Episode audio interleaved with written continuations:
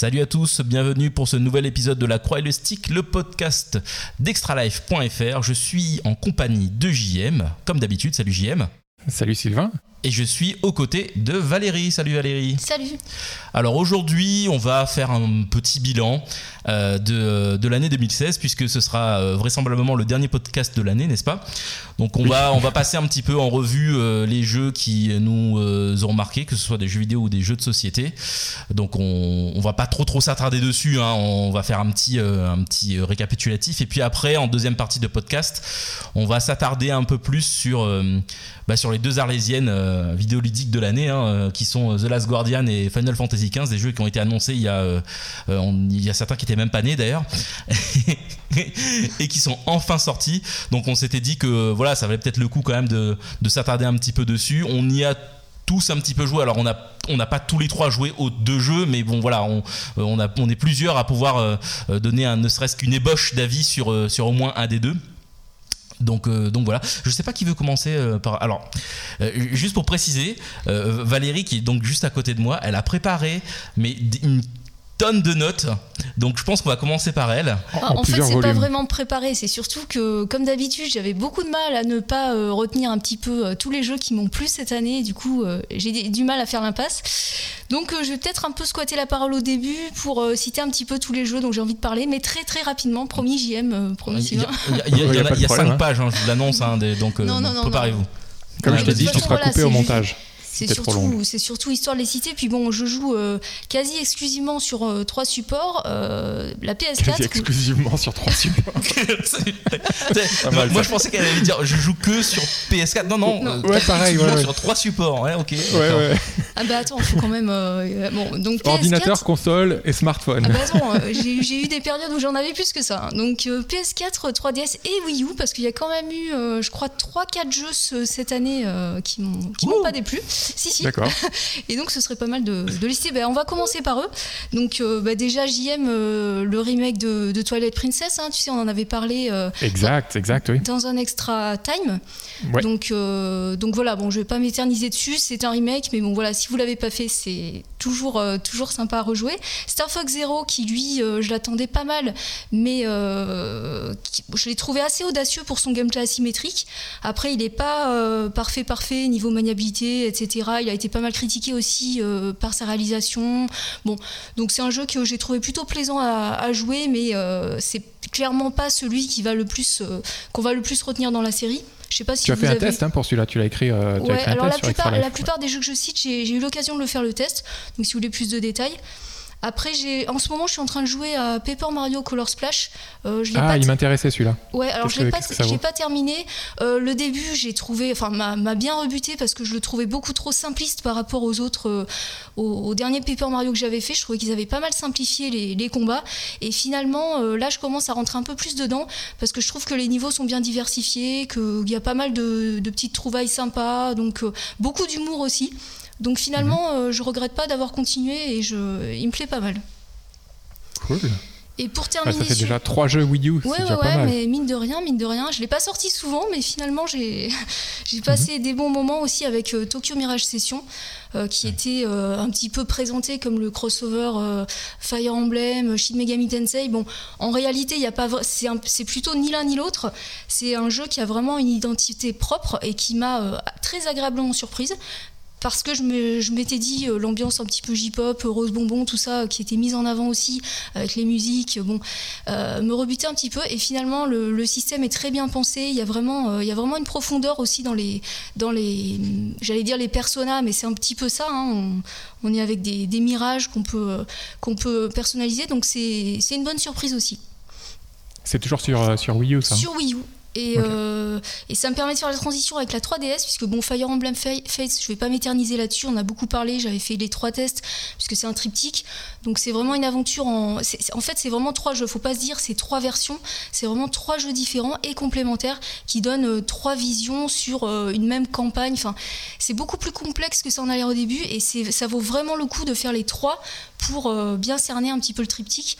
Donc, Dans n'importe quel ordre Ou il y a un ordre qui est quand même conseillé on peut faire dans n'importe quel ordre conquête et, révélation, même si la logique c'est de faire révélation, euh, par révélation euh, euh, héritage. mais voilà, il n'y a pas vraiment d'ordre précis, même si le troisième ne peut être débloqué en téléchargement que si vous avez logiquement terminé les deux premiers. C'est pas imposé, mais c'est la logique. Et sur 3DS, sur 3DS, j'avais aussi parlé en test de hum, Rhythm Paradise Megamix. C'est euh, un petit peu coup de cœur aussi parce que c'est une série que je suis depuis longtemps. Euh, sur, euh, bah, elle était sortie sur Wii, sur, sur DS et sur GBA même au départ. Il me semblait bien, hein, j'allais le dire, GBA. Ouais, voilà. Et, là, en fait, c'est un petit peu un, best-of de tout ce qu'on a vu. Il y a 90 mini-jeux, donc des jeux de rythme, complètement décalés. C'est euh, hyper drôle. Euh, tout est fait pour vous déconcentrer quand vous jouez. Mais c'est vraiment excellentissime. Quoi. Ça paye pas de mine, mais c'est typiquement le genre de jeu sur 3DS où on peut passer euh, pas mal de temps. Il est moins court qu'il en a l'air. D'ailleurs, il y a des fausses fins. Faut nous induire en erreur. Donc, c'est c'est vraiment un, petit coup de cœur. Après, j'avais fait Phoenix Wright aussi, donc le dernier qui était sorti, qui malheureusement n'est pas traduit en français, qui est sorti uniquement en téléchargement. Donc je, me dis que beaucoup sont peut-être passés à côté. Euh, moi, je l'ai fait et euh, j'ai été agréablement, agréablement, surprise aussi, parce que je trouve qu'ils ont réussi à vraiment faire un petit peu euh, un hommage à, toute la série en, en, injectant tous les personnages de la série, en injectant plein de références aussi aux, aux mécaniques de gameplay qu'on pouvait trouver, parce que c'est chaque épisode était un petit peu euh, spécifique sur tel ou tel système de, de gameplay. Et là, ils ont, euh, ils ont fait des clins d'œil en intégrant tout ce qu'on avait vu avant, plus des nouveautés. Donc euh, très bien, très bien ficelé. Il, y en a, il y en a un autre qui doit arriver encore, à moins que c'est celui-là dont tu parles. Il n'y en avait pas un qui était annoncé, qui se déroulait dans le passé Alors celui-là, malheureusement, n'est pas, n'est pas, n'a pas été localisé chez nous du tout. Il est déjà sorti? Euh, il est déjà sorti au Japon, il n'est pas sorti chez nous, je ne l'ai pas fait en import parce que bon, euh, malheureusement, la barrière de la langue fait qu'il faudrait vraiment bien bien maîtriser le, japonais pour en profiter. Et je trouve ça vraiment dommage qu'il ne l'ait pas sorti. Donc celui dont je parlais, c'était Spirit of Justice, hein, celui qui est sorti sur euh, le catalogue eShop 3DS. Donc en anglais, les textes sont en anglais, mais si vous connaissez un petit peu l'anglais, allez-y, quoi. Vraiment, ça vaut le coup. Il me semble que c'était déjà le cas, non, non traduit pour l'épisode euh, précédent, ouais, avant celui-là. Euh, Dual Destinies, il me semble, qui n'était pas traduit non plus. Mais malheureusement, c'est une série qui n'a pas été assez soutenue, ou enfin, je sais pas, mais qui n'a pas suffisamment bien marché. Du coup, c'est vrai que maintenant, pour, euh, pour la suivre, il faut, bah, il faut accepter de, de, le faire en anglais, il faut accepter qu'il n'y a pas de version packagée, etc. Quoi. Ouais, ça va faire du boulot pour moi, ça, en fait. Faudrait que je les contacte. Contact euh, Capcom, c'est ça? Ouais. Et pour en finir avec la 3DS, bah, je voulais parler aussi vite fait de Dragon Quest 7, donc, euh, qui était quand même super attendu mine de rien parce qu'il n'était jamais sorti chez nous euh, en, en français. Donc, euh, donc moi, je l'avais jamais fait avant. J'étais euh, impatiente de le découvrir. Il est énorme. Hein. Il y a 70 heures, euh, même en ligne droite. C'est bon, voilà, il y aurait 30, 30 000 choses à dire dessus. Donc on va passer vite. Vous avez un test, etc. Et sur PS4, j'ai fait. tu enchaînes, tu enchaînes, tu enchaînes. Ah, ben si vous voulez m'interrompre, allez-y. Hein, mais... Non, non, vas-y, vas-y. Bah, on, peut te laisser prendre, reprendre ton souffle un peu, non? Ah mais j'ai encore du souffle. je suis sur mon bah, rouge, j'ai encore un peu de souffle. Euh, PS4, euh, là, bah, j'avais fait le remake de Valkyria Chronicles. Donc, euh, je précise quand même que c'est la troisième fois que je relance ce jeu, puisque sur PS3, je ne l'avais jamais terminé. J'avais été toujours rebutée par sa difficulté. Et, là, je me suis dit, bon, allez, vas-y. Et sur ce remaster, j'ai vraiment, je me suis surprise à accrocher complètement, à, surmonter un petit peu ces difficultés en comprenant un peu mieux comment ça fonctionnait, etc. Et en faisant preuve d'un peu plus de persévérance, j'ai même refait en New Game Plus, ce, ce qui m'arrive très rarement. Ah, Donc, euh, Menteuse. Ah non, je t'assure, en, New Game, le New Game Plus, c'est pas forcément mon truc parce que j'ai l'impression de perdre un petit peu mon temps. Je préfère passer à un autre jeu, etc. Et là, je me suis dit non, j'enchaînais, j'enchaînais l'émission. Puis je me disais, ouais, finalement, il y a moyen d'avoir le rang A, il y a moyen de jouer proprement. Et euh, alors, euh, certes, des fois, on est obligé de recharger sa partie pour optimiser un petit peu le pourcentage d'erreurs, etc. Mais enfin, vraiment, c'est si vous ne l'avez toujours pas fait, ça peut être l'occasion de le faire, sachant qu'en plus graphiquement il n'a pas du tout vieilli parce qu'il a un style, euh, une direction artistique bien à lui, ça passe très très bien. Donc euh, encore un, petit coup de cœur aussi. Euh, Odin Sphere euh, Left Razir, donc, dont j'avais parlé également, qui est lui aussi un remake, mais là pour le coup, ça valait vraiment le, la nécessité de le faire parce qu'il y avait beaucoup de ralentissements sur PS2. Sur la version d'origine PS2, il y avait beaucoup de ralentissements dans, dans les scènes de combat. Enfin, c'est un jeu d'action aussi, donc euh, donc c'était dommage. Et là, c'est vrai que le remake est magnifique. Il a pas non plus vieilli parce, parce que c'est voilà, il a un charme qui est très euh, très poétique, très conte de fées, euh, très pareil. Hein, je vais pas m'éterniser là-dessus. C'est c'est l'un de mes jeux de l'année aussi. bon, après, je vais pas parler. Je voulais citer juste rapidement deux jeux qui vont. Enfin, que j'ai fait en import et qui sont arrivés. bon, Dragon Quest Builders, il est arrivé en français. Je l'ai pas refait en français, mais c'est un petit peu le Minecraft du, Dragon mm. Quest. Donc euh, très sympa, bien scénarisé, etc. Si j'ai le, si le temps, j'aimerais bien le refaire justement euh, en VF. Et Dragon Quest Heroes 2, qui lui est sorti en import et qui sortira, alors je me rappelle plus la date de sortie, euh, qui est pas mal attendu aussi sur PS4. puisque le premier, c'était une, une, bonne surprise. Hein. Je ne sais pas si mm. vous aviez eu l'occasion de le faire, mais franchement, de bonnes idées bon, qui ont été un petit peu remaniées dans cette suite. Hein. Il y a quelques différences, même si on reste toujours dans le, le, le canevas de celui qu'on connaissait. Donc euh, une construction moins fermée, un peu plus libre, avec des, environnements de jeu qui sont mieux reliés entre eux, et toujours les musiques de la série, etc. Donc, euh, donc très très sympa. Et puis euh, l'autre bonne surprise dont on avait parlé avec cette fois Sylvain, oui. qui est World of Final Fantasy. Euh, pareil, hein, qui, enfin, on avait fait un extra time dessus, on avait un petit peu parlé de, ce, qui nous avait, euh, ce qui nous avait plu, etc.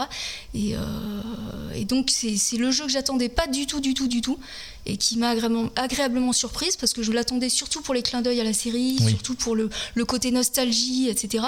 Et finalement, j'ai vu qu'il y avait euh, plein de bonnes idées, plein de subtilités dans le gameplay, le système de pyramide, le contraste entre les Gigantus, Lillipus, enfin l'humour, etc. Enfin, je me suis pas ennuyée une seconde du début à la fin. Donc c'est voilà, c'est un jeu qui m'a bien marqué cette année aussi. Quoi. Donc Valérie à fond dans le STR, est ce qu'on voit. tout à fait, tout à fait. Le STR et le MMO et le FPS. Bien sûr. Comme d'hab. Comme d'hab, ouais. Voilà. Euh, ça y est? Eh ben écoute, j'ai fait deux pages hein, là. Ah ouais, t'as fait deux pages. Ah, ah oui, la dernière page c'est pour euh, c'est pour FF15 et Last Guardian. Donc on, va on va attendre un petit peu. Euh, bah, je vais je vais te laisser la parole, JM du coup. puis moi je parlerai en dernier vu que. Ok. Ok, bah ça va être euh, un tout petit peu plus court parce que je n'ai pas retenu autant de jeux que, que, Valérie.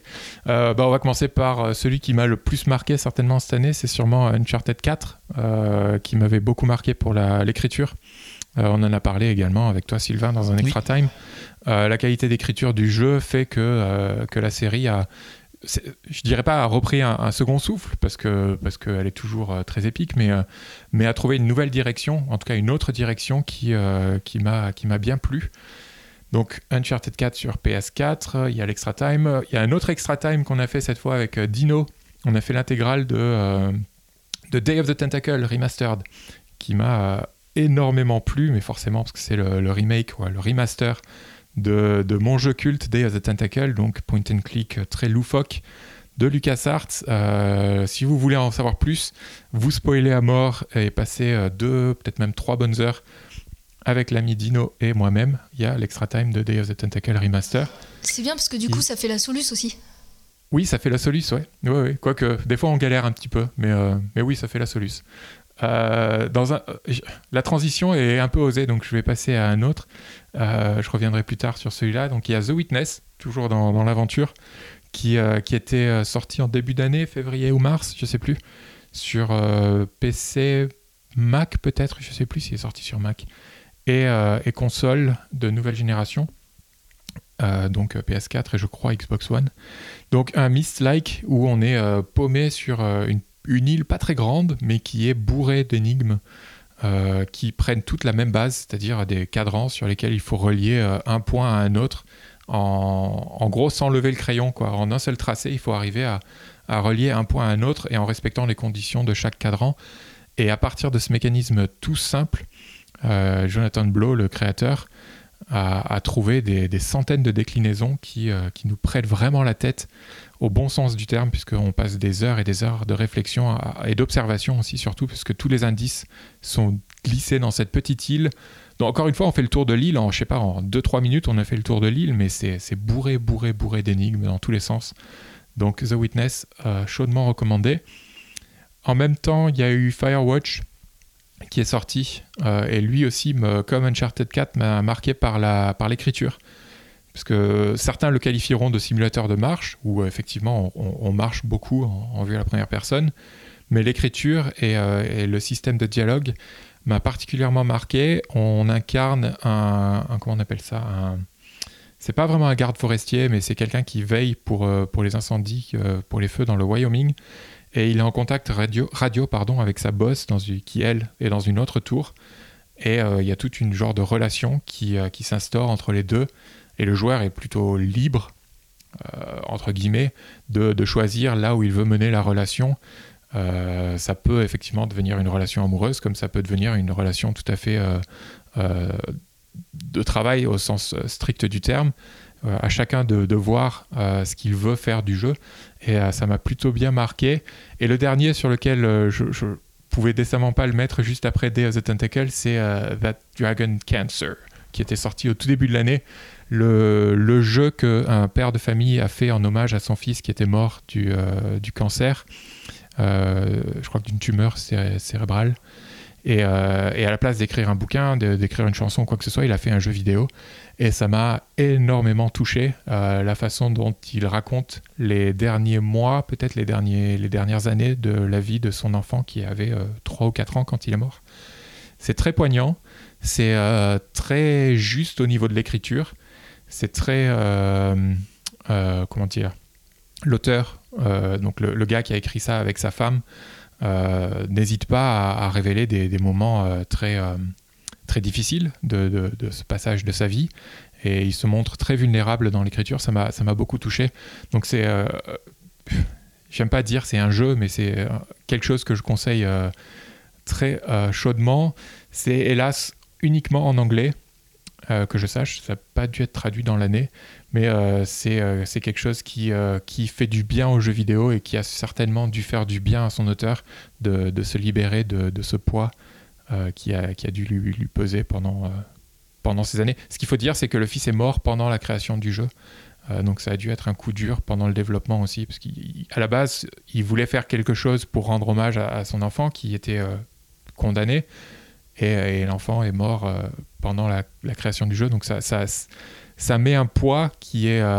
des fois, c'est difficile à supporter pendant, pendant, la, pendant l'aventure, mais c'est quelque chose qui, à mon avis, est... est utile pour le, pour le jeu vidéo et qui ouvre de nouvelles portes pour la, pour la narration dans le jeu vidéo. Donc voilà, j'ai fait beaucoup plus court que Valérie. Euh, je me réserve quelques cartouches pour euh, les jeux de société quand euh, on en parlera. Ah bah tu peux en parler maintenant si tu veux.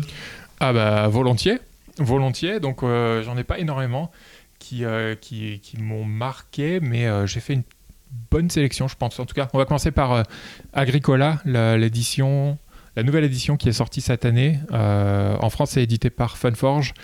Et euh, Agricola, à la base, est un jeu qui me plaît beaucoup. On incarne donc euh, une famille de fermiers et il va falloir bien galérer pour trouver suffisamment de, nourriture pour pouvoir nourrir toute sa famille. Et, tout, le dilemme, c'est est-ce que je, vais faire grandir ma famille, donc avoir des enfants et donc avoir plus de main-d'œuvre pour travailler encore plus dans les champs, sachant que à certains moments du jeu, il va falloir trouver suffisamment de nourriture et donc suffisamment de blé ou de quoi de céréales ou d'animaux à abattre pour pouvoir se nourrir. Euh, et c'est un jeu qui me plaît beaucoup, un jeu de placement d'ouvriers que beaucoup de joueurs doivent connaître. Mais la nouvelle édition apporte un, plateau qui a été refait euh, niveau design et euh, en fait tout le matériel a été refait, donc ça me plaît beaucoup. Imhotep, un jeu qui est sorti milieu d'année, je crois, qui a été nominé au Spiel de cette année, donc l'un des meilleurs jeux, euh, prix allemand, l'un des meilleurs jeux de l'année. Euh, Imhotep, c'est un jeu qui est malheureusement pas disponible en France, mais qu'on peut trouver facilement en import et il n'y a pas énormément de texte, où, euh, chaque joueur euh, tente de bâtir les, plus grands monuments de l'Égypte avec des petits cubes en, en bois. et des points sont attribués en fonction du nombre de cubes que l'on aura réussi à placer dans une pyramide ou dans des, euh, comment on appelle ça Dans des. Ah, euh, je trouve plus le, mot. Donc, on peut construire des, un mur aussi, quoi, un temple, qui est le mur du temple. On peut construire une chambre funéraire. Et en fonction du nombre de cubes et de l'emplacement de ces cubes placés dans chacun des monuments, on, euh, on, récolte des points de victoire. Adrénaline, un tout autre genre de jeu qui tente de simuler pardon, le, les mécaniques de FPS dans un jeu de société. Et euh, ceux qui me connaissent savent que je suis un grand spécialiste, n'est-ce pas, du, du FPS. non, c'est pas du tout un genre que j'apprécie. autant que euh, Valérie, quoi. Autant que Valérie et le STR, ouais, c'est une histoire d'amour euh, incroyable. non, Adrénaline, ça, ça fonctionne très très bien dans le sens où euh, il n'y a aucun, aucun hasard dans le jeu, tout est là sur le plateau, que ce soit les munitions que l'on récolte ou les armes que l'on peut euh, attraper. Ça se transforme en fait en jeu de, gestion presque, où on va devoir euh, gérer les munitions que l'on récolte pour pouvoir utiliser les armes à ce moment-là, tout en se tout en se déplaçant intelligemment sur le plateau pour être, ne pas être la cible des autres et pourtant avoir les adversaires en ligne de mire. Il y a un, mini test vidéo qui est disponible sur Extra Life, donc vous pouvez aller voir ça. Ça dure 3-4 euh, minutes le test euh, à voir en vidéo. Donc ça, ça devrait être disponible en France. Euh, si c'est pas déjà disponible, ça devrait être disponible rapidement. Deux autres jeux qui eux viennent du même éditeur, des Space Cowboys. D'un côté Time Stories qui est sorti l'année dernière, mais il y a toujours des extensions qui sont arrivées. il y en a deux, peut-être. il y a deux extensions qui sont arrivées cette année, deux en France. J'ai fait que euh, la prophétie des dragons de cette année. J'ai pas fait Endurance qui sera disponible que l'année prochaine aux États-Unis, mais je crois qu'il est disponible en France. Oui. Euh, et c'est un jeu qui me plaît toujours énormément. Je sais que tu n'es pas forcément d'accord avec moi, Sylvain, mais le, la manière dont je m'investis dans ce jeu, qui est donc un jeu narratif que il va falloir répéter l'histoire plusieurs fois pour essayer d'arriver au bout de l'histoire. En fait, on apprend des nouveaux indices euh, au fur et à mesure de nos runs. Euh, la façon dont c'est fait et, surtout euh, les personnes avec euh, lesquelles tu participes à cette expérience c'est ça qui fait le charme en fait du jeu. C'est vraiment ce que j'apprécie dans, dans un jeu de société, c'est de me retrouver avec des personnes que j'apprécie en train de me creuser la tête ou de vivre une aventure avec ces personnes. Et Time Stories me, me, donne exactement ce que je recherche, avec une fin aussi, c'est ce que j'apprécie. Il y a un début et il y a une fin. Une fois que c'est terminé, on passe à l'extension suivante. Ça me plaît énormément et je suis très impatient de voir ce qu'ils vont faire euh, l'année prochaine avec Time Stories, mais aussi avec leur prochain jeu Unlock qui sortira l'année prochaine, qui retranscrit les mécanismes de. Euh, comment on appelle ça Des, euh, des, des, chambres là où on est enfermé. Comment on appelle ça? Des. ah Des escape rooms, pardon. donc je suis curieux de voir ce qu'ils vont faire avec Unlock.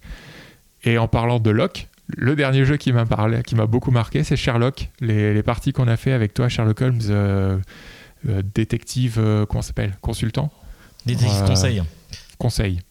C'est, je trouve ça absolument génial la manière dont on s'investit dans, dans ces enquêtes, à simplement lire et à se creuser la tête sur les pistes que l'on, que l'on souhaite suivre pour essayer de pour essayer de faire mieux que Sherlock, oui, mais, mais ce côté, en fait, ça, devient complètement secondaire pour moi. J'ai vraiment envie de, de connaître tous les, les, tenants et aboutissants de chaque enquête.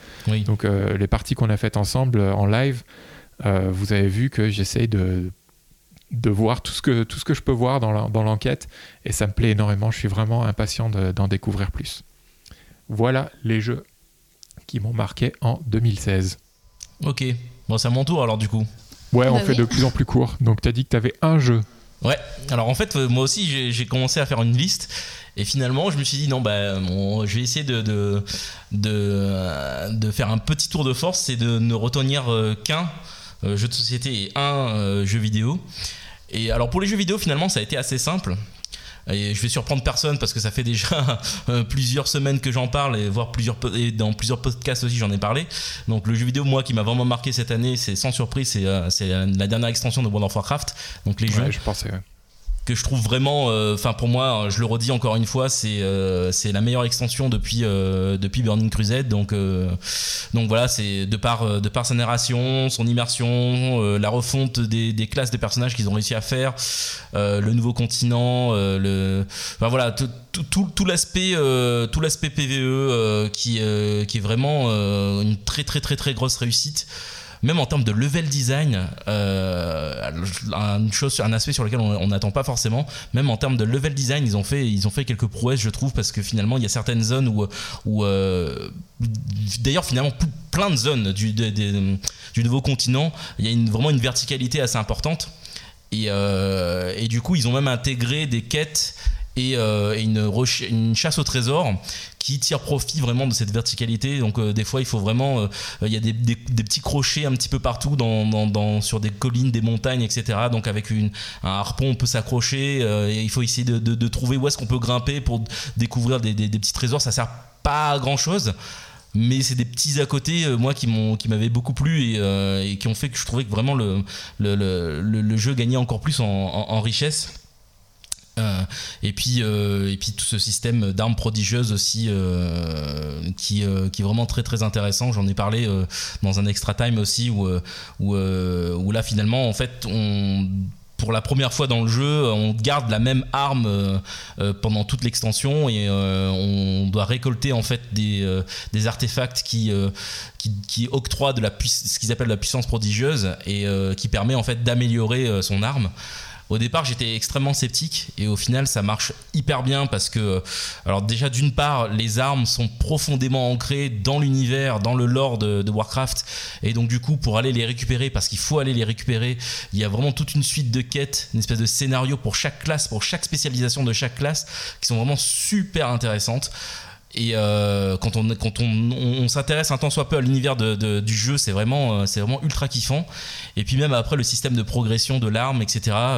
Euh, je trouve ça super bien fait. Finalement, du coup, maintenant chaque arme a, son, son, propre arbre de talent. Euh, et donc ça apporte encore plus de, richesse au jeu. Alors après, il n'est pas parfait. Hein.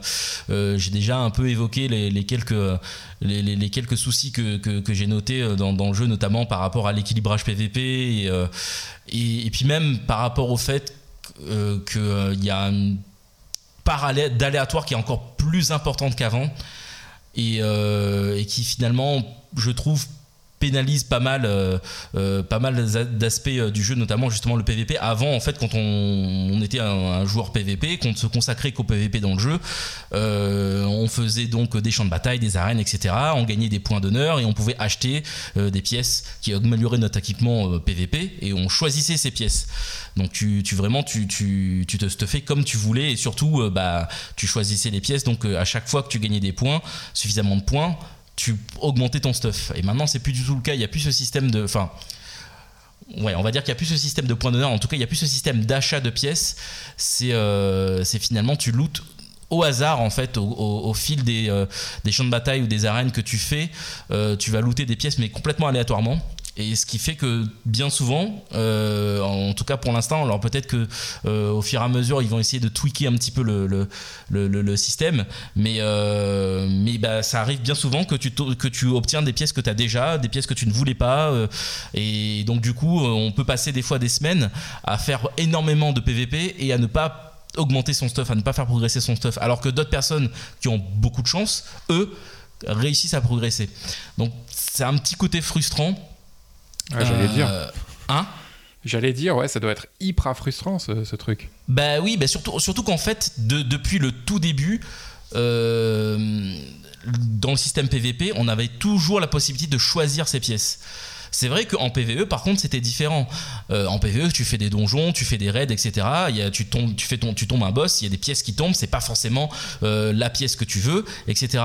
Mais il y avait tellement de possibilités de looter en PVE, tu peux refaire les donjons, tu as plein de boss, tu as plein de, as plein de raids différents, etc. Donc, sur toute une semaine, euh, si tu fais que du PVE, tu as plein de possibilités pour, euh, pour obtenir des pièces. En PVP, t'en as pas tant que ça, tu as les champs de bataille euh, ou les arènes.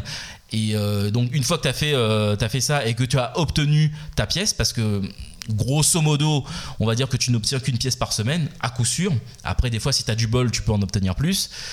bah tu vois, tu as moins de possibilités de te stuffer en PVP et comme tu ne choisis pas tes pièces, c'est hyper frustrant. Voilà. Et un, deuxième, une deuxième chose aussi que je trouve pour le coup mal pensé et ça c'est ça m'a beaucoup surpris c'est euh, les objets légendaires. Alors les objets légendaires dans World of Warcraft c'est euh, bah, comme son nom l'indique c'est des, des, objets des pièces d'équipement qui sont ultra puissantes. Ça a toujours existé dans, dans le jeu mais au départ c'était vraiment réservé à une élite. Donc il fallait, euh, il fallait vraiment être dans, dans les meilleures guildes ouais, on va dire dans les meilleures guildes de, son serveur pour pouvoir espérer euh, avoir, euh, un objet légendaire. Et puis au fur et à mesure, ils ont euh, réussi à trouver un système qui, moi, je trouvais plus juste. dans le sens où ils ont facilité, facilité l'accès à ces pièces légendaires, mais il fallait quand même euh, il fallait quand même s'investir un minimum et surtout il fallait jouer tout le long de l'extension parce que euh, au bout d'un moment en fait ils ont, ils, ont, ils ont fait en sorte que pour obtenir une, euh, des objets légendaires il fallait faire une suite de quêtes et en plusieurs, en plusieurs parties, en plusieurs chapitres. Et les chapitres se débloquaient au fur et à mesure de, de l'extension. Donc au départ, on va, au départ, tu que le chapitre 1, donc tu faisais tout, les, toutes les quêtes du chapitre 1 euh, pour essayer d'avoir ton objet. Tu, à la fin, tu avais un objet de qualité épique, donc moins, moins, moins intéressant que, que, légendaire. Et au fur et à mesure que les chapitres se débloquaient, tu augmentais la puissance de ton objet jusqu'à à la fin avoir l'objet légendaire. Donc ce qui fait qu'au final, bon, bah, si tu jouais tout le long de l'extension, euh, bah euh, suffisamment tu obtenais ton objet légendaire et quelque part ça avait quand même ce côté légendaire parce que tu t'es quand même investi très longtemps dans l'extension pour l'obtenir et, euh, mais c'est pas non plus complètement inaccessible. Et là, pour Légion, ils ont complètement modifié. En gros, euh, c'est complètement random, c'est complètement aléatoire. Tu peux obtenir un, légendaire en butant un vulgaire, un vulgaire crapaud ou euh, en butant le, le world boss du jeu. Quoi. Donc ce qui fait que d'ailleurs au début ça posé énormément de soucis parce que certains objets légendaires étaient vraiment extrêmement puissants.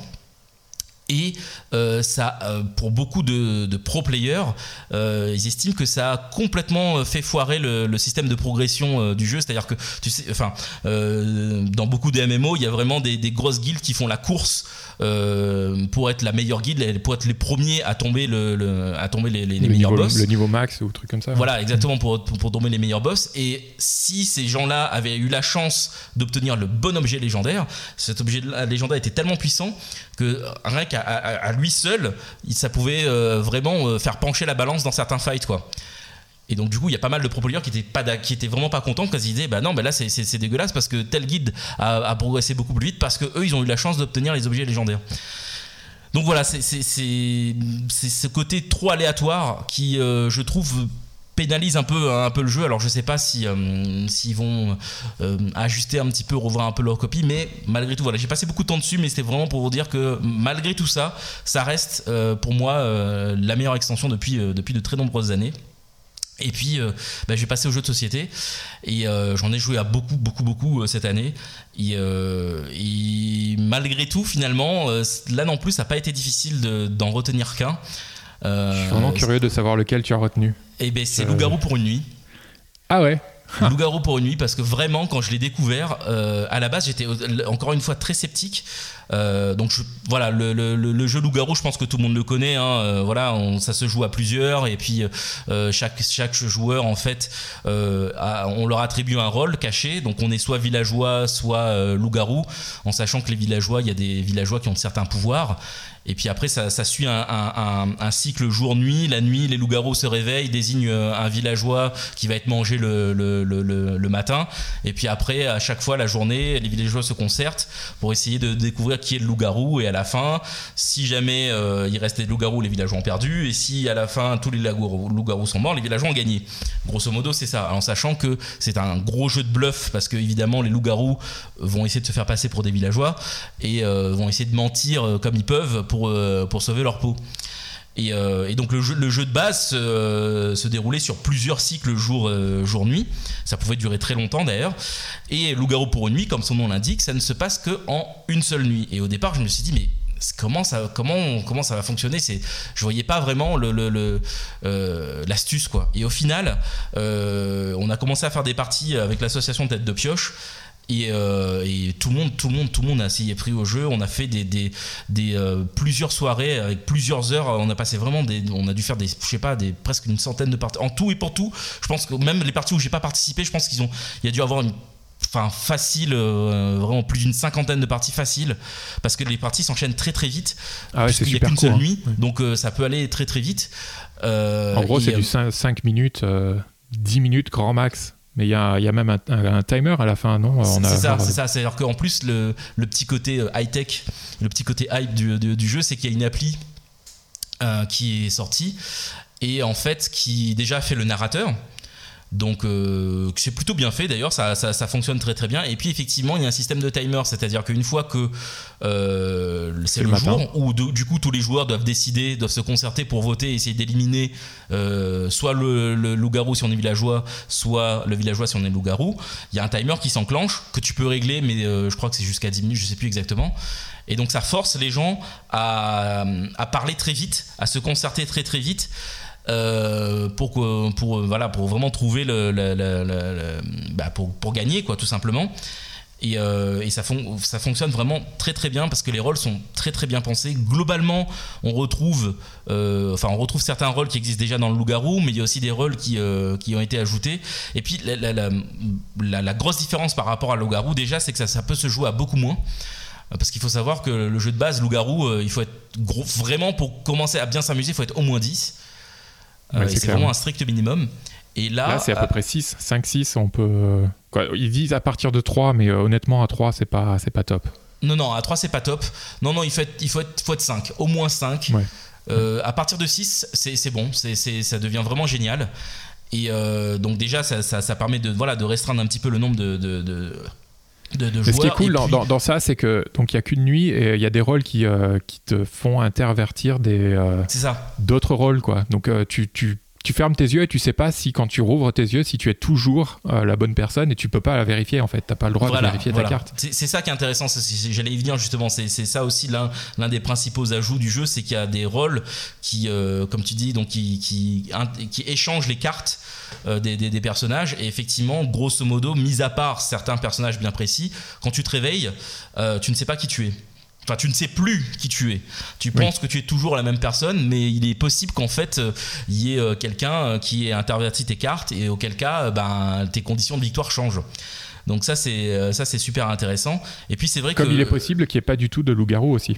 Oui, oui, parce que justement, Parce qu'en fait, contrairement au loup-garou de base, euh, tu distribues tout, euh, toutes les cartes de rôle à tous les joueurs, mais tu en mets toujours 3 de plus au milieu de la table. Ce qui fait qu'effectivement, euh, en théorie, dans l'absolu, tu sais quels sont tous les rôles qui, de, dans, ta partie, mais tu ne sais pas si ces rôles-là ont été réellement attribués à un joueur ou pas. Donc effectivement, il peut y avoir des parties où il n'y a pas du tout de le garou. Alors d'ailleurs, c'est très rigolo. C'est arrivé plusieurs fois. Et, et, là, vraiment, il y a des moments où où tu sais plus qui croire en fait parce que tu as l'impression que, que tout, tout, tout, le monde ment. Et, euh, et, donc ça c'est vraiment euh, super intéressant en, sachant qu'évidemment il y a des rôles qui permettent de regarder les, cartes du milieu. Enfin bon bref, voilà, je, je vais pas euh, refaire toutes les règles, mais, mais c'est vrai que tout a été très très bien pensé.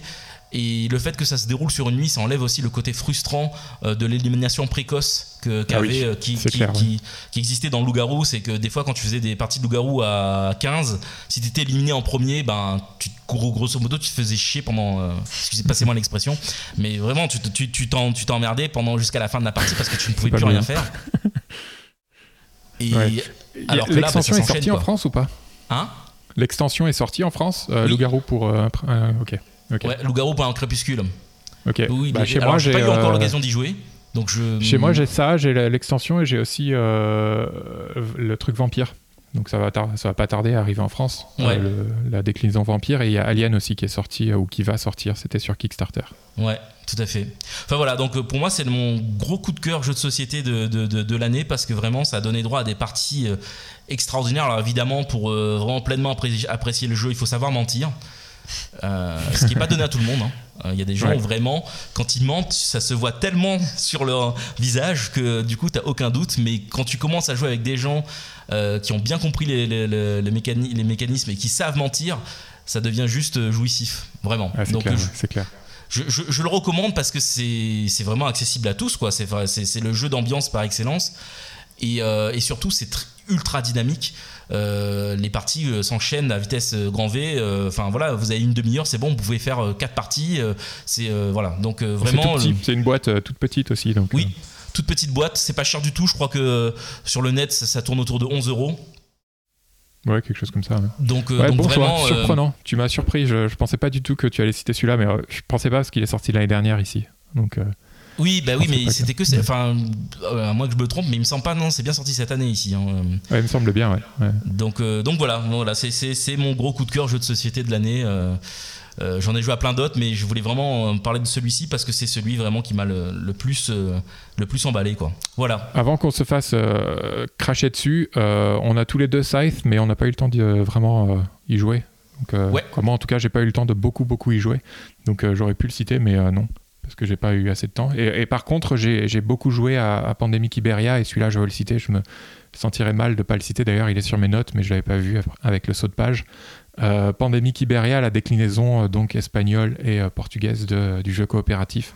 Ouais. Il y a un, un- un replay sur le site, vous pouvez aller voir. Voilà. Bah Saif, moi j'ai eu l'occasion de faire une partie, j'ai aussi bien aimé, mais euh, bah, j'ai pas assez joué vraiment pour... Ouais, pareil, hein. J'ai fait une partie aussi. voilà, donc euh, alors que vraiment Loup-garou pour une nuit, je, on a enchaîné des, des week-ends entiers dessus, c'était... euh, voilà. Bref, euh, bah, je pense On que passe aux deux gros morceaux enfin- après. euh, Excuse-moi, tu disais? J'ai dit on passe aux deux gros morceaux après, après tous, ces, tous ces titres lancés comme ça. Oui. Oui, donc les deux arlésiennes de l'année donc sont, euh, comme je disais en début de, en début de podcast, euh, Final Fantasy XV et, et euh, The Last Guard- Guardian. Alors, ce sont deux jeux euh, bah, dont les tests sont disponibles sur, sur Extra Life, qui ont été réalisés par Valérie ici présente. Alors, toi, JM, je sais que tu as pu jouer un peu à The Last Guardian, mais pas à FF15. Et moi, c'est l'inverse. J'ai joué un peu à FF15, mais pas à The Last Guardian. Exact. Voilà. Bah, je vais laisser peut-être Valérie commencer à ouvrir euh, le, le si débat. vous voulez, après ce qui est intéressant, c'est vrai, c'est de voir un petit peu euh, les points de vue de chacun. Alors, on, on précise quand même. Bon, moi, je les ai terminés. Euh, on commence par lequel? Comme tu veux. celui que tu veux. Celui que je Celui, veux. celui qui t'inspire le plus. Le premier dans tes notes. Ben, c'est FF15. Ok. Bah, FF15, euh, donc moi de toute façon, euh, mon avis je pense surprendra personne si vous avez lu les tests. hein. je vais rejoindre un petit peu, résumer un petit peu euh, ce que j'ai dit déjà. Alors évidemment c'est mon point de vue, donc j'ai hâte de savoir un petit peu ce que vous en avez pensé. Et, c'est évidemment deux jeux que j'attendais, bah, comme la plupart d'entre vous, depuis des lustres, et qui m'ont plus ou moins déçu, selon les cas. Et notamment dans le cas de, FF, de FF15, c'est un jeu qui m'a quand même pas mal déçu. Je trouve que en, globalement, c'est surtout à cause de son développement euh, interminable euh, qui s'est un petit peu perdu de vue. Et euh, pour moi, le résultat que j'ai eu sous les yeux, je l'ai fait qu'une fois. hein. Peut-être que ça vaudrait le coup aussi d'avoir un- une seconde lecture, mais je trouve le résultat assez bancal du fait qu'on obtient un jeu qui est vraiment en deux parties totalement distinctes. Et aucune des deux est vraiment parvenue à, me convaincre. Autant la carte, la carte de l'open world qu'on a dans toute la première moitié du jeu est pour moi euh, gâchée par le manque d'intérêt des quêtes. Donc euh, ça, on, va en parler euh, peut-être un peu plus en détail, mais c'est quelque chose qui pourtant m'attirait au départ. J'ai commencé vraiment en me disant, allez, je vais tout faire, etc. Et assez rapidement, je me suis rendu compte que la nature déjà des quêtes en elles-mêmes était loin d'être motivante était assez redondante, euh, qu'on rejoignait un petit peu tous les clichés qu'on avait euh, dans ce type de jeu, euh, open world, etc. Qu'on avait tous les éléments sur la map, qu'on n'avait pas cet aspect exploration qu'on peut avoir dans, par exemple, moi j'ai pensé assez souvent à, à Xenoblade Chronicle X, où là j'avais vraiment le sentiment à chaque fois d'aller vers l'inconnu, que tout pouvait m'arriver à tout moment, que chaque pas en fait que je faisais m'amenait vers, euh, euh, l'inconnu, alors que dans FF15, euh, j'allais d'un point à un autre et la plupart du temps, ben, j'étais pas surprise ou je m'ennuyais ou alors je me disais ah il va falloir que je revienne à mon point de départ. Alors soit ça va être un chargement un petit peu long, soit ça va être un trajet en voiture. Bon, heureusement qu'il y a les musiques FF qu'on peut mettre euh, puisqu'il suffit d'acheter un petit peu les CD, euh, les CD de la série. Mais, euh, mais du coup voilà, moi je me suis assez rapidement ennuyée dans, dans l'open world et euh, je sais plus à partir de quel chapitre j'ai un petit peu lâché l'idée de, de faire plus ou moins à fond, mais je me suis dit non, ça, ça me prend trop de temps, ça m'ennuie, je, je suis en train de décrocher. Du coup, j'avais qu'une envie, c'était de revenir à la trame principale, de voir un petit peu si le, si le scénario décollait. Moody. Parce que, euh, alors je- j'ai plus en tête euh, à partir de quel chapitre vraiment ça démarre, mais euh, c'est vraiment que quand on entre dans la deuxième partie du jeu que là, bah, il y a vraiment l'histoire qui, qui se met vraiment en route. Et durant toute la première partie, mais moi j'ai eu le sentiment que nos quatre héros passaient un petit peu à côté de, de ce qui se passait vraiment intéressant et que du coup on était avec eux dans un road trip. Bon, certes, il y, a- des côtés sympas, hein. j'ai totalement accroché aux relations entre les personnages. J'ai trouvé que les personnalités étaient plus creusées, mieux creusées que ce que j'aurais cru au départ, plus attachantes. Euh, mais à côté de ça, voilà, l'histoire, euh, je, je la cherchais, je la trouvais pas vraiment. Et cette deuxième partie, du coup, je l'attendais énormément.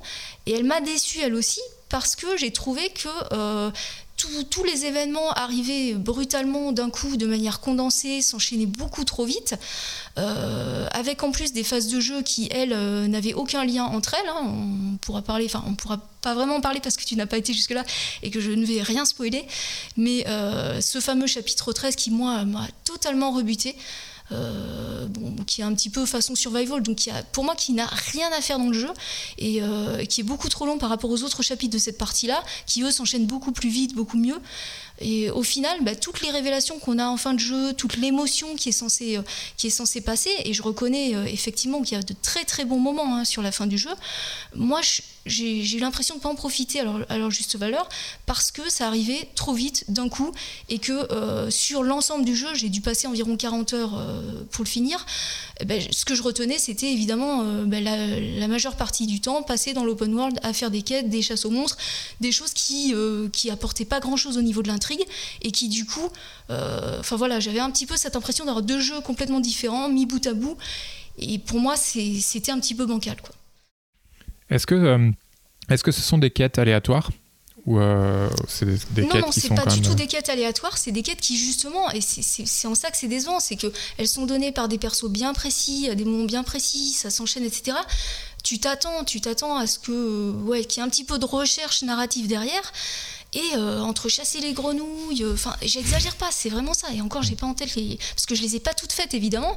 Mais très honnêtement, les quêtes qui nous sont proposées, c'est j'allais dire du foutage de gueule, franchement quoi. Bah oui, surtout qu'en plus, euh, enfin, c'est, enfin, là moi où j'en suis. Euh, elles se répètent en plus, c'est les mêmes. C'est-à-dire que euh, là, je, vais parler vraiment des toutes premières quêtes annexes que j'ai faites. Grosso modo, il y en a au moins ou trois ou quatre où c'est un mec qui s'est vautré en voiture et donc il faut lui donner un kit de réparation. Donc du coup super parce que tu rencontres une première fois, tu dis il faut un kit de réparation, tu dis ok je, je, sais qu'il y en a en ville donc euh, j'y vais. Euh, donc en fonction de l'endroit où tu es ça prend plus ou moins de temps. Tu achètes, tu reviens, tu lui donnes, ok, nickel, t'as fait ta, quête annexe, et puis après, tu, quelques, enfin, une demi-heure plus tard, tu rencontres un mec qui, qui s'est voté en voiture, et dit, ah, il me faut un kit de réparation. Alors, faut repartir en ville, faut racheter encore un truc, et, euh, et c'est vrai que bon, je pense que euh, je pense que ça, peut se consommer différemment euh, si tu anticipes. Euh, et je vais envie de dire, pour anticiper, il faut, faut jouer avec un guide, quoi, par exemple. Si, c'est vrai qu'à l'époque, moi, je jouais beaucoup les FF avec, avec des guides en parallèle. Et c'est vrai que là, je l'ai, je, je l'ai mais je l'ai pas fait. Et du coup, bah, effectivement, on a cette sensation que ça s'enchaîne très très mal, de perdre beaucoup de temps, de faire beaucoup d'aller, d'aller-retour dans, en ville, etc. Et puis effectivement, c'est vrai que euh, bah, pour l'instant, voilà, mis à part donner des kits de réparation et chasser deux trois trucs et donner des potions. Euh, et puis c'est vrai qu'en plus le pire, ce que tu dis, c'est ça, c'est qu'il y en a qui se débloquent après avoir fait certaines euh, quêtes annexes, mais elles sont pas liées entre elles en plus. C'est genre, c'est genre par exemple, tu vas sauver un mec. Et puis après, en fait, juste à côté, alors qu'avant il n'y en avait pas, il y a une nouvelle quête secondaire qui se débloquait et c'est aussi sauver un mec. Mais c'est même pas la continuité en fait.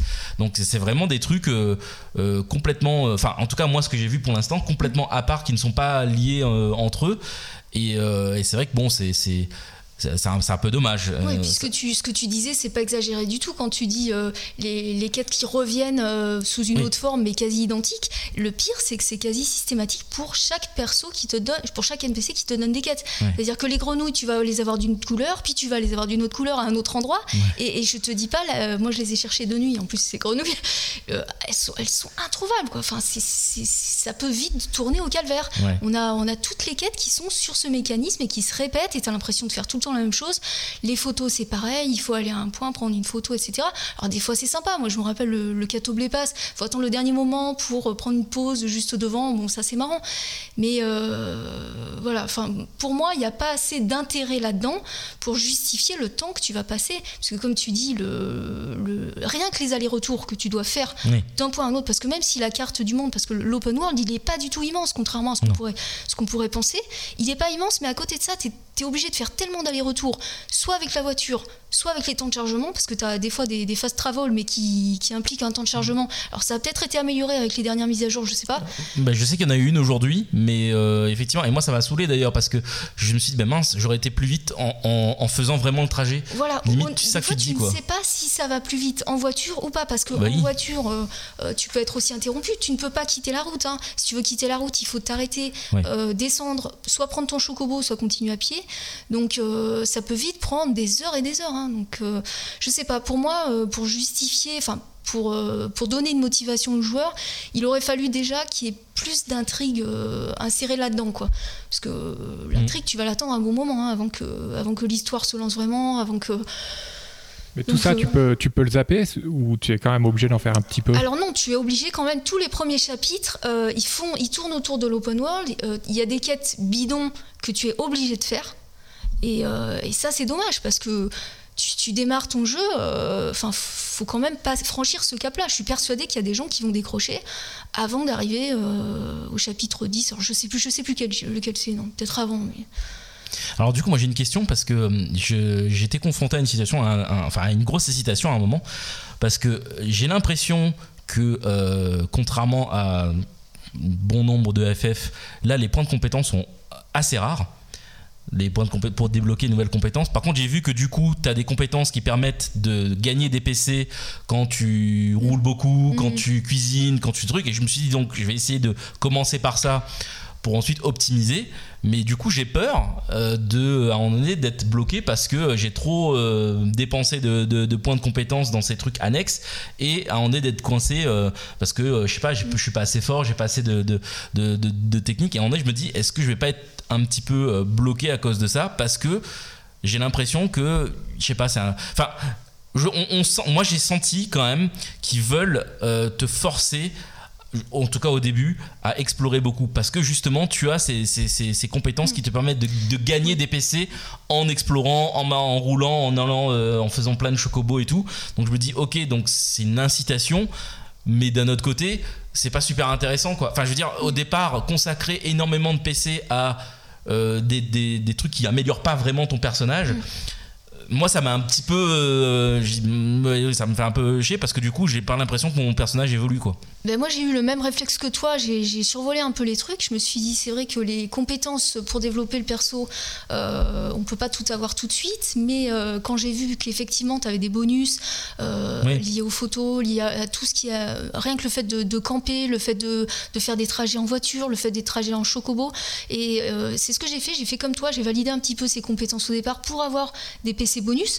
Et je l'ai pas regretté, je trouvais que ça fonctionnait plutôt pas mal. Ah, ok, parce ça me rassure. Ah non, mais si en plus tu fais, les, tu fais un maximum de quêtes, euh, tu vas faire énormément de trajets en voiture, donc tu auras des PC à gogo. À gogo ouais. Euh, franchement, il y a intérêt à faire ça au début.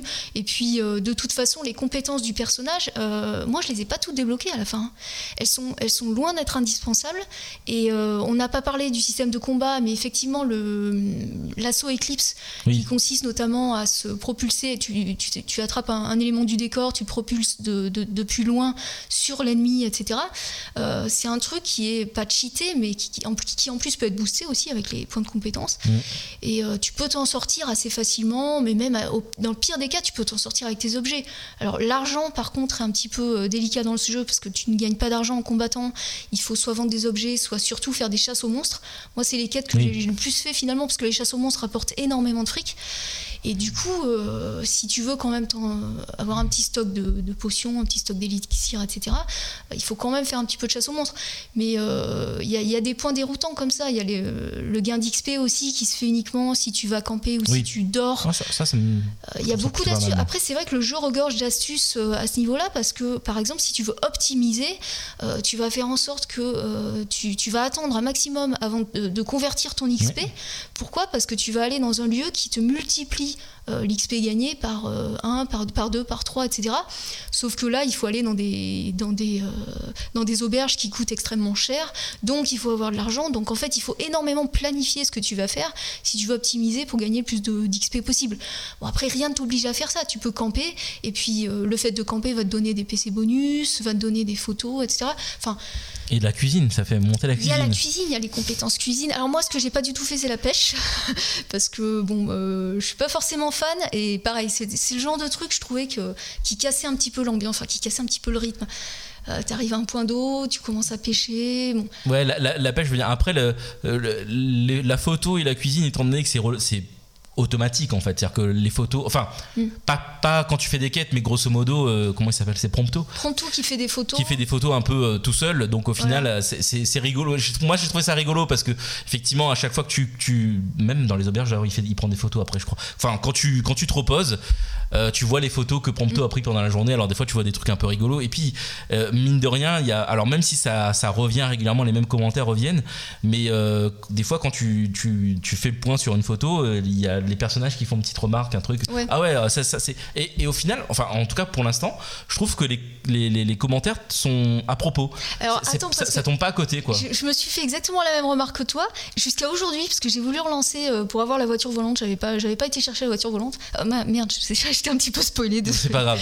Ouais, je savais dirai que pas ça y plus- était, J'en donc. dirai pas euh, plus là-dessus. Et là, je suis tombée sur une photo, je faisais défiler mes photos. Et j'ai eu le commentaire Ah ouais, c'est là et pas mal. C'était un truc, on voyait absolument rien.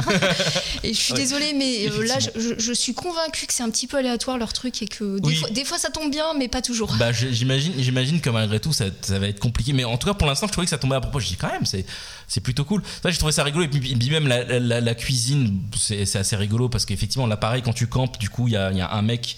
euh, Ignis. Ignis. euh, qui, euh, du coup, lui, fait automatiquement la cuisine. Et euh, en plus, il y a des plats préférés euh, de chaque Mm. joueur et tout machin. Il apprend de nouvelles recettes et tout. Bon, c'est, c'est rigolo, sauf qu'au bout d'un moment, c'est un peu saoulant parce que ça prend du temps en fait, quand même. C'est des petites Mm. cutscenes.